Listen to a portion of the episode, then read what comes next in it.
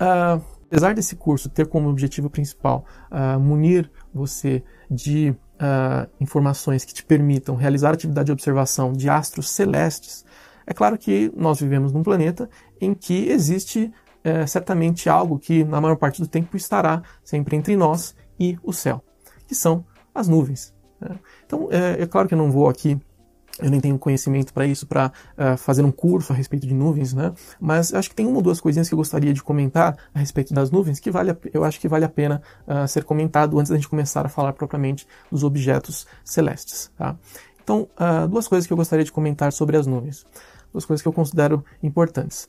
Uma delas é fruto de algumas experiências que eu tive quando eu estava realizando atividade de observação do céu junto ao público. Né?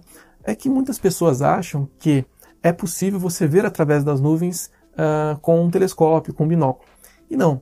Uh, uh, um telescópio, um binóculo, são instrumentos que a única função deles é basicamente ampliar, aumentar a imagem daquilo que você vê com seus próprios olhos. Existem telescópios mais sofisticados que conseguem captar radiação que é invisível aos nossos olhos, mas esse tipo de, de instrumentos são instrumentos uh, profissionais que estão instalados em observatórios profissionais, uh, não só aqui no Brasil, mas principalmente em países como Chile, uh, Estados Unidos, Europa, e mesmo existem os telescópios espaciais também. A gente aqui está falando de instrumentos adquiríveis, né, que você pode comprar, telescópio binóculo. Então, esses instrumentos que você pode adquirir são instrumentos que eles pegam a imagem que você veria com seus próprios olhos e ampliam para você. É isso.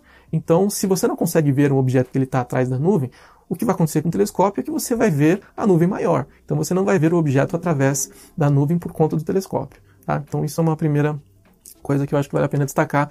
Muitas pessoas que eu tinha contato né, durante a atividade de observação, eu percebi que tinham essa expectativa, então eu já queria colocar, pontuar isso né, a respeito das nuvens. Mas eu acho que talvez mais importante aqui nesse momento comentar a respeito das nuvens é que existem vários tipos de nuvem. Então existe toda uma ciência por trás disso que de repente você pode vir a se interessar. Tá? Uh, note que eu não estou falando, uh, eu não estou falando de coisas, por exemplo, isso daqui é uma fake news, né, uma brincadeira que você encontra na internet, uh, isso daqui também, né, são imagens que as pessoas vão lá e brincam e fazem, fazem montagens com as nuvens.